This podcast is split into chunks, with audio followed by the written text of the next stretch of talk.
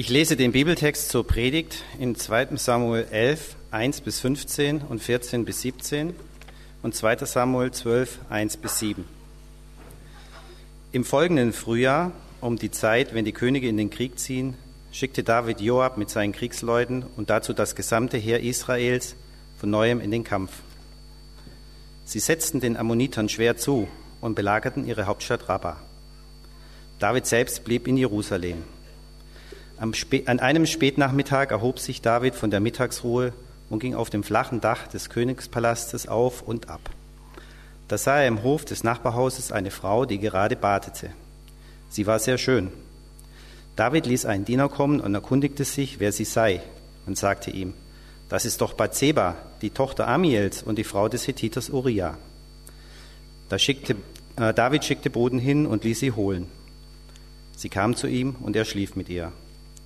Sie hatte gerade die Reinigung nach ihrer monatlichen Blutung vorgenommen. Danach kehrte sie wieder in ihr Haus zurück.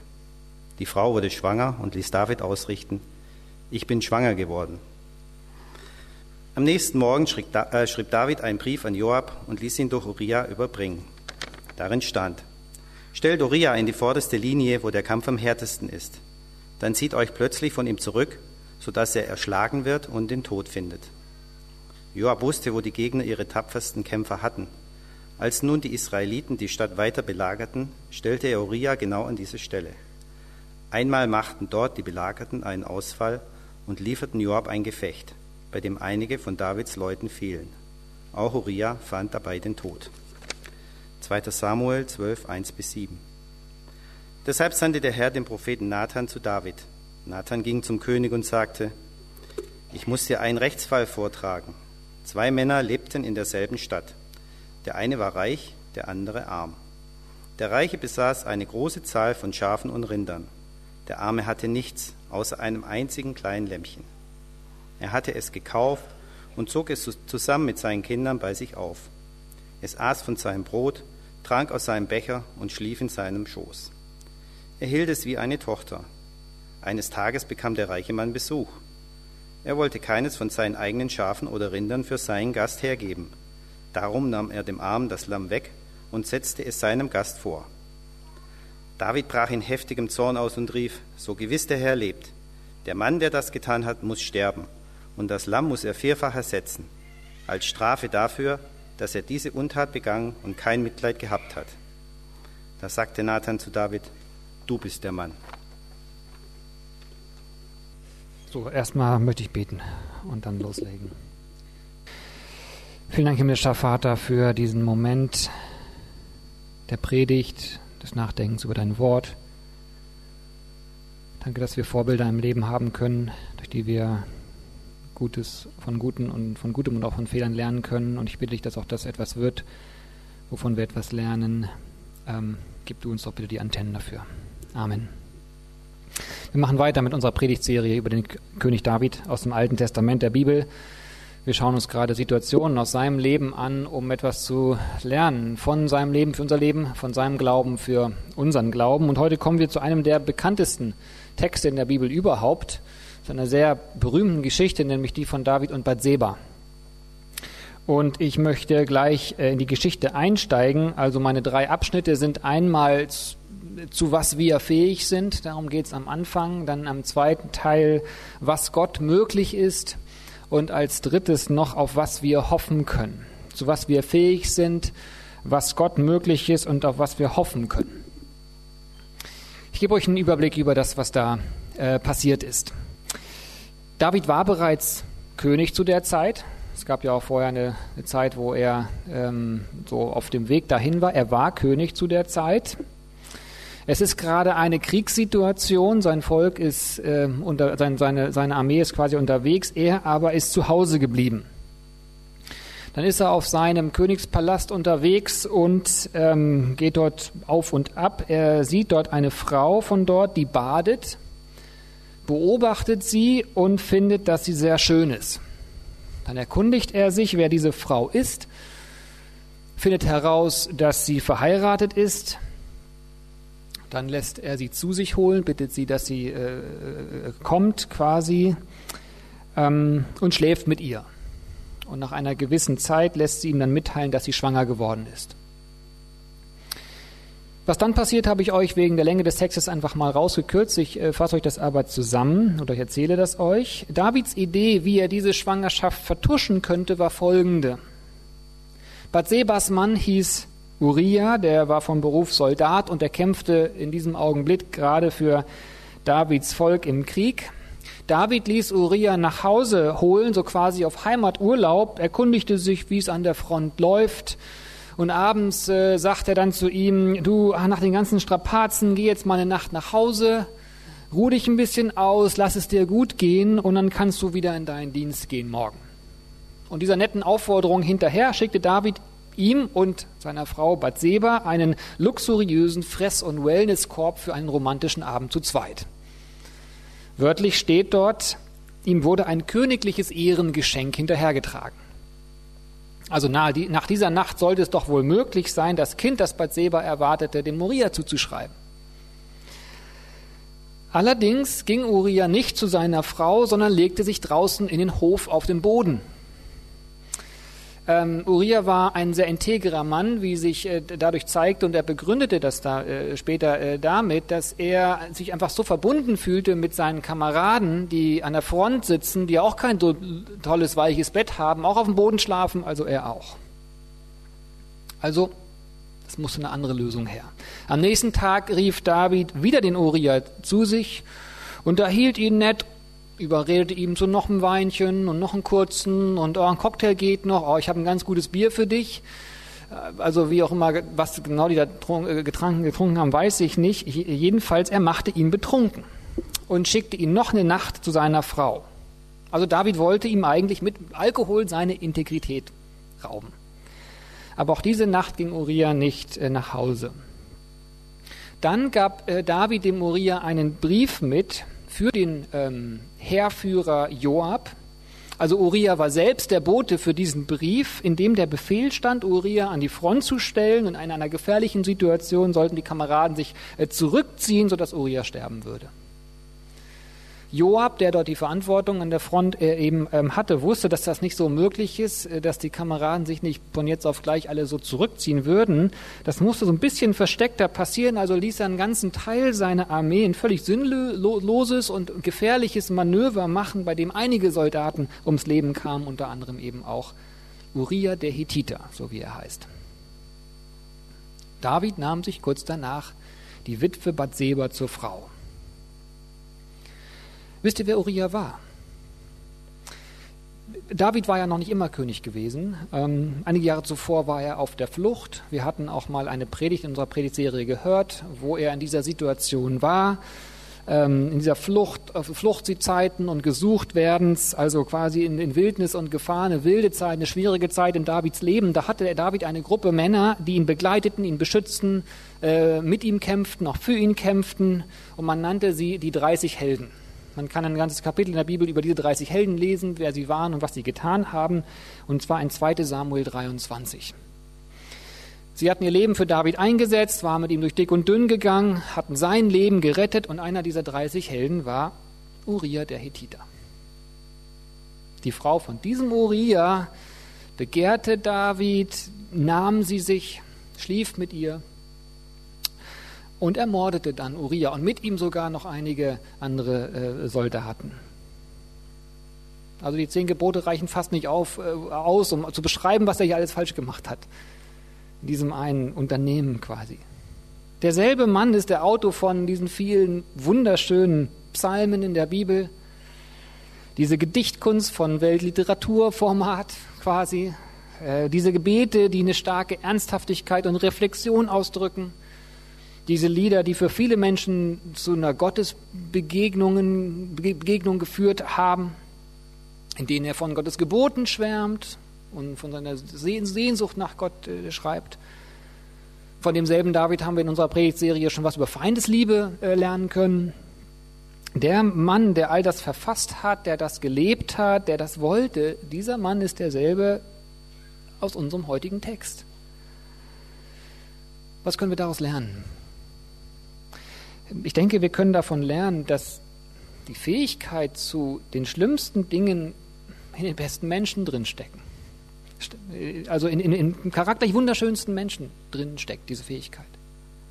Ich denke, wir sollten davon lernen, dass auch wir zu ja, weit mehr fähig sind, als wir meinen, dass die Anlage für sowas auch in unserem Herzen drin steckt.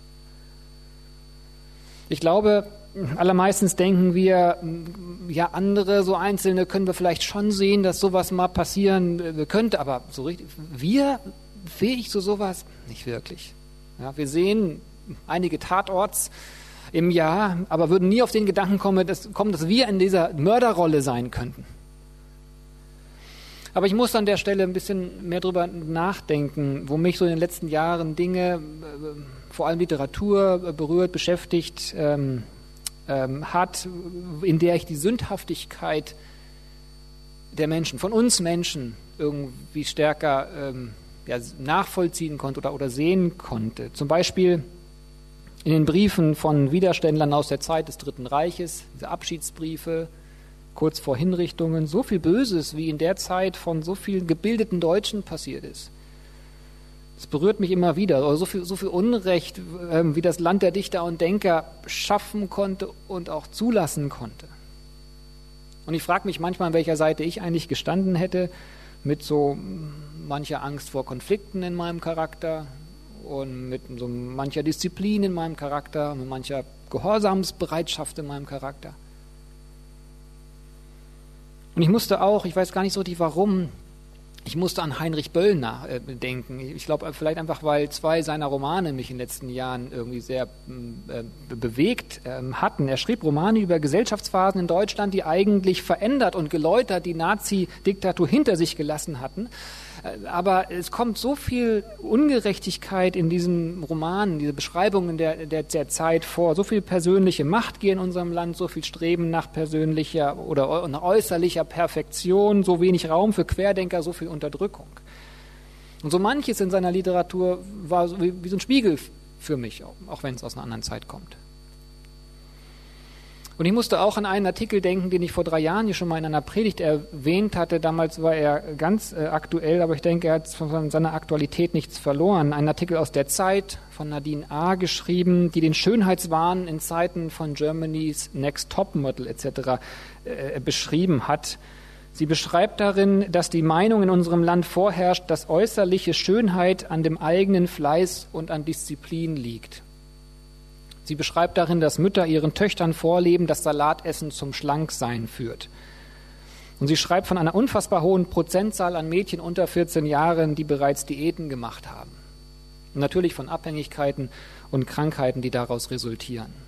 Also ein Artikel, der mich irgendwie getroffen hatte und, und, und immer wieder mal, ähm, wo ich daran, daran denken musste, irgendwie, weil auch mir deutlich gemacht hatten, dass auch wir, also so mein Freundeskreis oder mein Bekannten, Kreis, ich selbst, meine Blicke, so unser Mitmachen in dieser Gesellschaft, dass wir dazu beitragen, dass Menschen unfrei werden und abhängig werden und dass Menschen zerstörerische Krankheiten bekommen, um unseren gesellschaftlichen Blicken zu genügen. Nur mal einen Satz aus dem Artikel. Der Druck des Zeitgeistes war stärker als die Geborgenheit in dieser Familie, in der es für ein elfjähriges Kind eigentlich keinen Grund zur Verzweiflung geben müsste. Doch wenn es heißt, man könne sich Schönheit erarbeiten, sie sich verdienen, wer wäre dann gefährdeter als eine gewissenhafte Gymnasiastin? Zitat Ende. Ich denke, so diese, diese Zeitgeist, der hier erwähnt wird, den verantworten wir alle mit. Also so beim Nachdenken über die Sündhaftigkeit von uns, uns Menschen, von, von, von der Gesellschaft, von mir, kommt mir diese Geschichte von David so ein kleines Stück näher schon mal. Uns Christen fällt das oft ganz besonders schwer zu sehen, ja, dass wir Christen zu sowas fähig sein sollten. Doch äh, der Blick auf die Bibel lehrt uns eigentlich was ganz anderes. Abraham, der Glaubensvorfahr in der Bibel so sch schlechthin, hatte immer wieder, wenn er damals nach Ägypten ging, gelogen, hatte seine Frau verleugnet. Jakob, auch sein Glaubensvater, hatte immer wieder gelogen, mit zweierlei Maß gemessen, schärfste Konflikte in seiner Familie geschürt. Mose, der große Mose in der Bibel, der war so ungehorsam gegenüber Gott, dass er nicht einmal ins gelobte Land gehen durfte. Also das Land, was so jahrzehntelang seine, seine Lebensaufgabe, sein Lebensziel war. Petrus im Neuen Testament so dicke mit Jesus gewesen, ihn am Ende verleugnet. Und eben David, ja, dieser Gott vertrauende, mutige, künstlerische, geniale Mann. Und doch denken die meisten von uns, wenn wir so ganz ehrlich sind, naja, aber so richtig, richtig schlimme Dinge werden wir schon nicht passieren, oder? Was ich hier in unserem Text eigentlich so sehe, ist ein schlichtes Doch. Doch, wenn David sowas passiert, warum denn dann nicht mir? Denn es beginnt so unscheinbar, so täuschend unscheinbar. Eugene Peterson schreibt in seinem David-Buch, auf so einen David sind wir nicht vorbereitet. Was als lustvolle Laune beginnt, entwickelt sich zu einem gewaltigen Sex-and-Crime-Krimi. Wie kommt eine solche Sünde zustande? Seine Antwort, wie die meisten Sünden, langsam und unauffällig. Langsam und unauffällig. Und am Ende mit einer solchen Kraft, so einer Dün Dün ja, Dynamik, so ein, wie, wie Dynamit eigentlich. Mord, gut, das ist weit weg für uns alle. Ehebruch ist für mehrere weit weg, aber Selbstmitleid, Vernachlässigung von Nächstenliebe, das Drehen um die eigenen Probleme, Tagträume, das ist, ist nicht weit weg. Ist eigentlich ist doch normal, oder? Gehört doch irgendwie auch so dazu. Sowas, sowas tolerieren wir, oder? Ich glaube, dass dieser Punkt für uns wichtig ist denke, dass wir daraus lernen, hier lernen können, dass wir Dinge in uns, die unscheinbar sind, aber die eigentlich Mist sind. Also wenn wir sie mal jemandem erzählen müssten, würden wir vielleicht sagen, ja, also ich weiß, es ist schon, schon Mist, aber ähm, ist doch irgendwie nicht so schlimm. Also dass wir solche Dinge, die wir tolerieren, dass wir die doch ernst nehmen. Ich glaube, das können wir hier daraus lernen. Vielleicht soll, seht ihr so manches Selbstmitleid in euch, euch geht es so schlecht, aber eigentlich ähm, seid ihr doch sonst, ihr seid so gut, andere nehmen eure Lasten nicht wahr. Selbstmitleid. Oder mancher Stolz in euch, durch den ihr besonders verletzt werdet, wenn ihr verletzt seid, wenn ihr kritisiert werdet. Oder mancher Groll, mancher Ärger, der irgendwie immer unterschwellig da ist. Oder manche Selbstzentriertheit, wo wir einfach so sehr mit uns beschäftigt sind, unseren Problemen, unseren Herausforderungen, unseren Sorgen, gar kein Ohr mehr haben für die Probleme und Herausforderungen anderer. Und in, in Gebeten nur noch über unsere Dinge beten und ganz vergessen, wo einfach unsere Freunde ihre Herausforderungen und ihre Anliegen haben. Nächstenliebe vernachlässigen, weil wir so sehr mit uns selbst beschäftigt, beschäftigt sind. Lasst uns sowas ernst nehmen ohne kleinlich zu werden, aber doch ernst nehmen. Denn wenn sowas auf fruchtbaren Boden fällt, sage ich mal, wenn sich Dinge häufen, wenn noch Müdigkeitszeiten dazukommen und Kritik und Missverständnisse mit unserem Partner und Selbstzweifel, und wir, so wie König David das hier übrigens macht, ähm, nicht wirklich aktiv sind in unseren Aufgaben. In Vers 2 steht übrigens, dass er erst am späten Nachmittag von seinem Mittagsschlaf aufstand. Um uns dann noch ein bisschen umzuschauen, ein bisschen zu äh, Lust wandeln, dann ist es nicht weit, dass wir uns fesseln lassen von so einer Versuchung, von etwas, was einen Reiz auf uns hat, aber eben fesseln lassen und sich der Gedanke so einschleicht, ach, mir geht so schlecht, irgendwie habe ich auch Besseres verdient und jetzt ist doch schon mal eine gerechte Zeit, wo ich mir auch mal was gönnen darf. Und es ist ja auch nur eine Kleinigkeit und es ist ja auch nur Liebe und äh, sie hat ja eine von Gott gegebene Schönheit. Und aus so Kleinigkeiten werden ernsthafte Fehltritte. Und dann folgen erst Lügen, die Lügen, um das so ein bisschen versuchen wieder wegzuwischen, die Wahrheit zu verschönern. Und dann folgen Vertrauensbrüche und wir verstricken uns. Und irgendwie werden aus so zerstörerischen Handlungen solche desaströsen Auswirkungen. Es war nur so ein kleiner Same, ja, dieser vielleicht ständige Ärger in uns, dieser permanente Stolz aber als der auf fruchtbaren Boden fiel oder wenn der auf fruchtbaren Boden dann fällt und gepflegt wird und noch Dünger dazukommt, dann wird eine Pflanze draus vielleicht. Oh, ein Baum draus. Und der wirft auch wieder Samen ab. Also, sie sind klein, diese Gedanken, und manchmal sind sie auch nicht schlimm. Dann kommen aber doch Nuancen rein, von denen wir sagen, nein, das ist wirklich Mist. irgendwelche sexuellen Tagträume, unser Konzentriertsein darauf, wie wir wirken, wie wir kleiden, wie wir aussehen. Vielleicht irgendwelche Fantasien über Besitz, wenn wir das hätten, wenn wir da wohnen würden, uns ausfüllen. Oder Rachegedanken, die wir nicht loslassen können. Sie sind in den tollsten Menschen zu finden und in den hingegebensten Christen. Und deswegen sollten wir die Dinge ernst nehmen und nicht der Täuschung hinterliegen, dass sie sowieso nur Kleinigkeiten sind. Ich denke, das, das lerne ich als allererstes aus diesem Text. Nebenbei lernen wir noch was Interessantes. Vielleicht fragt sich jemand, wie abgefahren denn die Bibel eigentlich ist. Diese ganzen guten Leute, die bauen ja total viel Mist hier. Äh, und dann soll man die Bibel als ein großartiges Buch sehen und als Grundlage für so viele tolle Werte und als irgendwie die guten Werte in unserem christlichen Abendland und so passt eigentlich nicht, oder? Äh, stimmt, das, das passt nicht. Es passt nämlich dann nicht, wenn man die Bibel versteht als ein Buch, in dem steht, was man tun soll, beziehungsweise es von den Vorbildern so abgucken soll, danach handeln soll und wer es geschafft hat, wird am Ende dafür belohnt. Das passt tatsächlich nicht. Dafür ist die Bibel nicht wirklich geeignet. Aber das ist auch gar nicht der Anspruch der Bibel. Was die Bibel zeigt, ist, dass Gott mit Menschen arbeitet und ihnen gnädig ist, die das überhaupt nicht verdient haben, die auch diese Geschenke gar nicht wertschätzen, aber Gott doch zu ihnen steht und mit ihnen weiterarbeitet und die am Ende dann sagen, nicht sagen, ich habe es verdient, guck mein Leben an, sondern sagen, ich weiß nicht warum, aber ich weiß, dass ich von Gott geliebt bin. Darauf jedenfalls setze ich meinen Trumpf. Und die mit dieser Einstellung auch nach dem Tod was Besonderes erleben mit Gott. Also, der große David ist fähig zu einem solchen Drama. Dieses Drama hat seine Wurzeln im Kleinen, Unscheinbaren. Von daher sollten wir auch unscheinbaren Mist in unserem Leben ernst nehmen. Zweitens, was Gott möglich ist.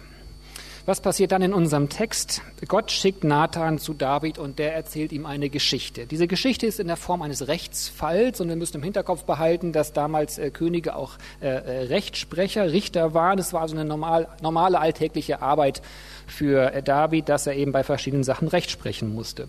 Der Bericht ist eine sehr anrührende Geschichte. Ein reicher Mann will seine Gastfreundschaft durch ein gutes Essen zeigen aber er nimmt dafür nicht äh, Fleisch aus seinem üppigen Bestand, sondern stiehlt einem Armen sein einziges geliebtes Tier. Und die unausgesprochene Frage dahinter ist, König und Richter David, was soll mit diesem Mann gemacht werden, der so ungerecht gehandelt hat? So, der eine Teil von Davids Reaktion, der war angemessen. Das stand so im mosaischen Gesetz. Wenn jemand was weggenommen hat, soll er es vierfach ersetzen. Das sagt David in Vers 6.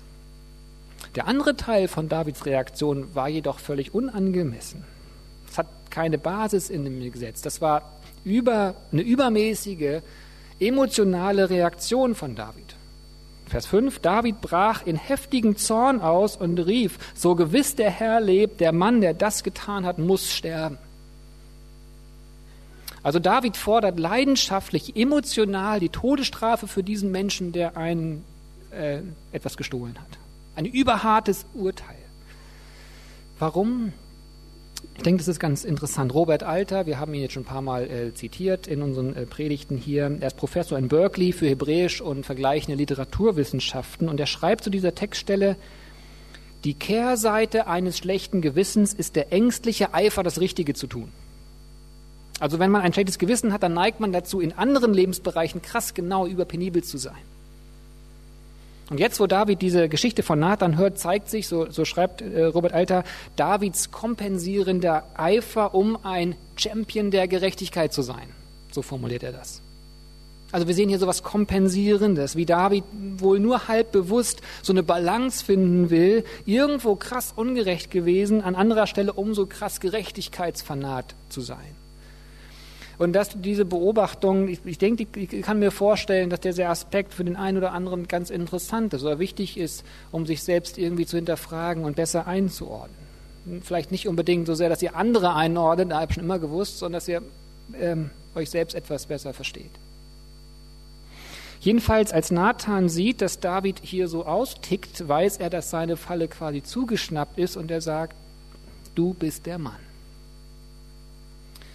Er sagt es erst dann, du bist der Mann. startet die Konfrontation nicht mit dem Satz, sondern bringt es quasi als eine Schlussfolgerung erst am Ende. Warum das? Warum nicht sofort rein in den Palast zu David hinströmen und sagen, Mann David, was hast du dabei gedacht? Ja, so ein Chaot wie du bist, ja, schuldig geworden, dramatisch. Nein, er sagt das so erst am Ende. Und was ich hier sehe, ist eigentlich ein wunderschöner Ausdruck für die Gnade Gottes. Was Gott nämlich vorhat, wenn er David, und ich beziehe jetzt auch gleich mal schon auf uns, was Gott vorhat, wenn er uns konfrontiert mit unserer Schuld, ist nicht Verurteilung, Verdammung, sondern sein Wunsch ist, dass wir das checken, dass wir das einsehen, dass wir es begreifen und umkehren. Deshalb nicht zuerst Verurteilung, denn wenn Verurteilung erstmal da ist, ist Umkehr so viel schwieriger.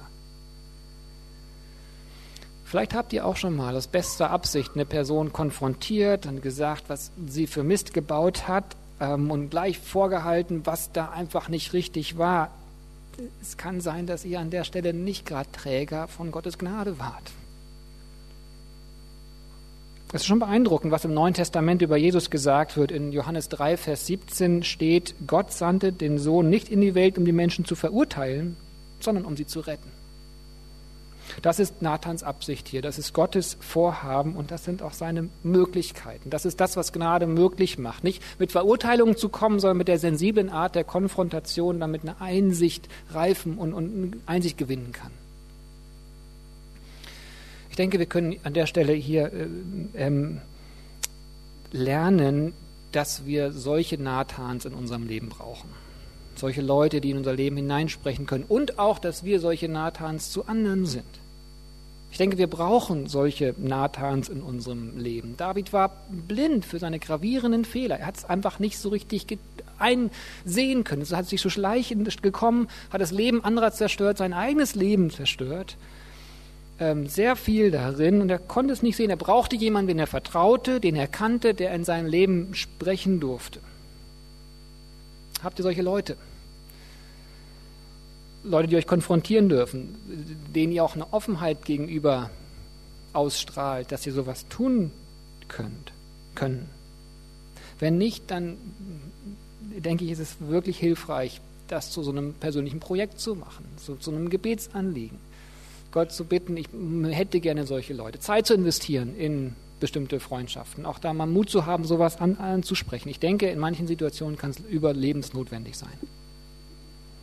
Aber eben auch, lasst uns so eine Nathans für andere sein. Ich denke, dafür brauchen wir manchen Mut, auch manche Zeit, denn da muss man Vertrauen für wachsen. Und wir müssen uns dafür an Gottes Gnade erinnern. Gott geht es immer darum, dass Menschen umkehren und man braucht Raum und geöffnete Arme, um eben umkehren zu können, keine Vorverurteilung. Ich komme zu meinem dritten Abschnitt, auf was wir hoffen können. In der Predigt nächsten Sonntag geht es ausführlicher darum, um diese, was David dann machte, seine Reaktion, auch was Gott machte. Ich gebe euch nun mal schon äh, zwei Sätze. In Vers 13, den ich auch äh, gar nicht mehr mit abgedruckt hatte, ähm, sagt David den Satz, ich bekenne mich schuldig vor dem Herrn. Und Nathan sagte daraufhin, der Herr sieht über deine Schuld hinweg und du musst nicht sterben. Du musst nicht sterben. David, der diesen treuen und integren Uriah umgebracht hatte, und auch durch diese un, dieses unnötige Manöver noch mehrere Soldaten auf seinem Gewissen hatte. Ähm, Gott sagt jetzt einerseits durch Nathan, du bist der Mann, du bist schuldig. Und gleichzeitig sagt Gott, okay, es tut dir leid, du musst nicht sterben. Ist das einfach ein Gott, der gegen die Todesstrafe ist? Oder ist das unfair? Wie kann Gott David und wie kann Gott auch uns, wenn wir uns hier so angesprochen fühlen, auch diesen Text, aus Schuld befreien? Worauf können wir hoffen? Eugene Peterson hat eine Parallele in der Bibel aufgezeigt, die uns einen Hinweis gibt an eine andere Stelle. Und zwar gibt es hier ja eine Gerichtssituation. Nathan sagt zu David, du bist der Mann. Spricht ihn also damit schuldig. An anderer Stelle gibt es auch eine Gerichtssituation im Neuen Testament, und zwar als Jesus vor Pilatus steht und dieser sagt, seht diesen Mensch, sagt er eigentlich, ich sage mal, seht diesen Mann. David war angeklagt, Jesus war angeklagt. Du bist der Mann, seht diesen Mann. Parallelen in der Situation und doch so wahnsinnig unterschiedlich. Ja, David saß auf der Anklagebank zu Recht, aber Jesus saß auf der Anklagebank zu Unrecht.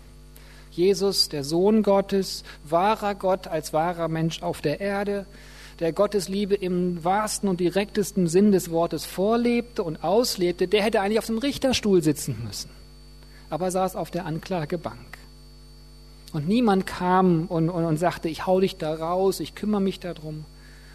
Und als er dann am Kreuz hing, um die Strafe zu, ähm, auszutragen, da kam auch niemand um und sagte, ich hole dich da runter, um, um ihm zu helfen.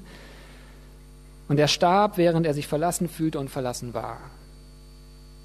Jesus, der von keiner Schuld wusste, wurde als Schuldiger verurteilt. Warum? Damit wir leben dürfen. Das ist der christliche Gedanke dahinter. Damit wir aufatmen dürfen, trotz mancher Zerstörung, die wir angerichtet haben. Und damit wir frei werden, trotz vielleicht des Ärgers und des Selbstmitleids, das wir in uns pflegen.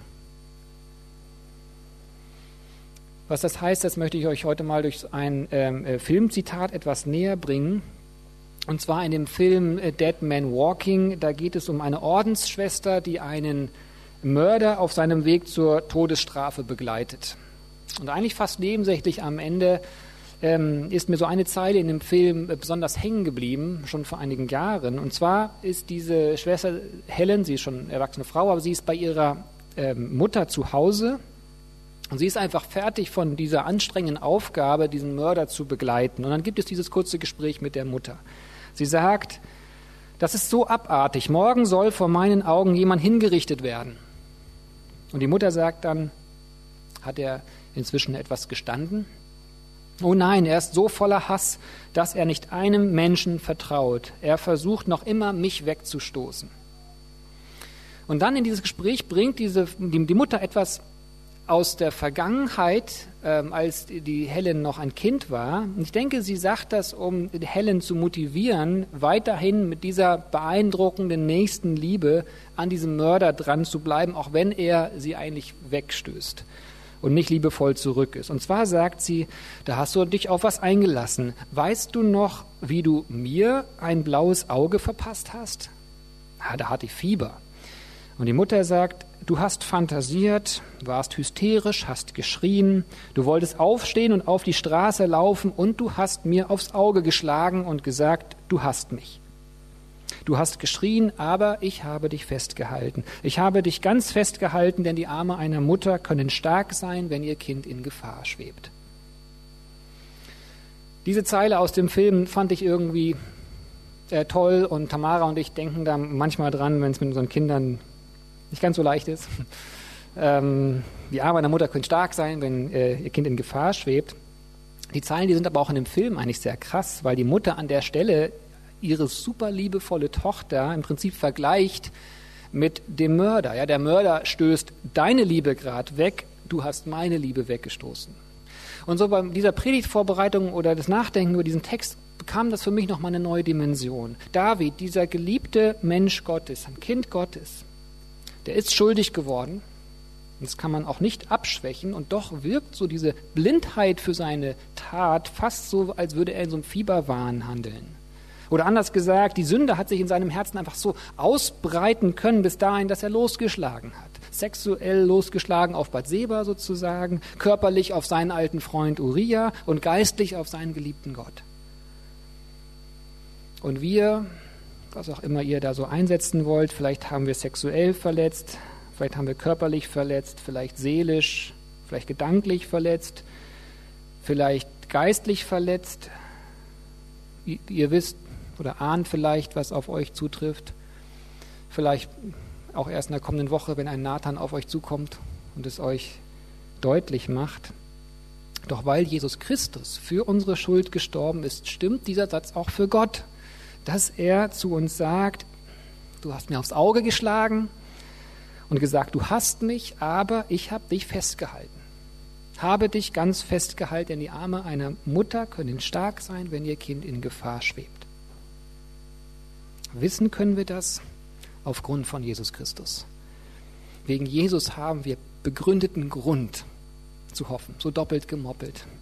Gott wird uns nicht loslassen, seine Gnade ist größer. Soweit einige Gedanken zu diesem Bibeltext. Also erstens, lasst uns den unscheinbaren Mist in unserem Leben ernst nehmen. Zweitens, lasst uns Nathans sein und uns Nathans suchen. Und drittens, ich meine, wir sind hier in Berlin. Es gibt viel Anonymität in dieser Stadt. Und es gibt viele Stressmomente, in diese Stadt mit sich bringt. Viele Situationen, in denen wir unbeobachtet sind. Viele Möglichkeiten für so einiges Dummes und so einiges, was Zerstörerisches mit sich bringt. Doch Jesus, durch Jesus Christus ist Vergebung möglich für alles, sogar für Ehebruch und Mord, weil Jesus für unsere Schuld gestorben ist. Amen.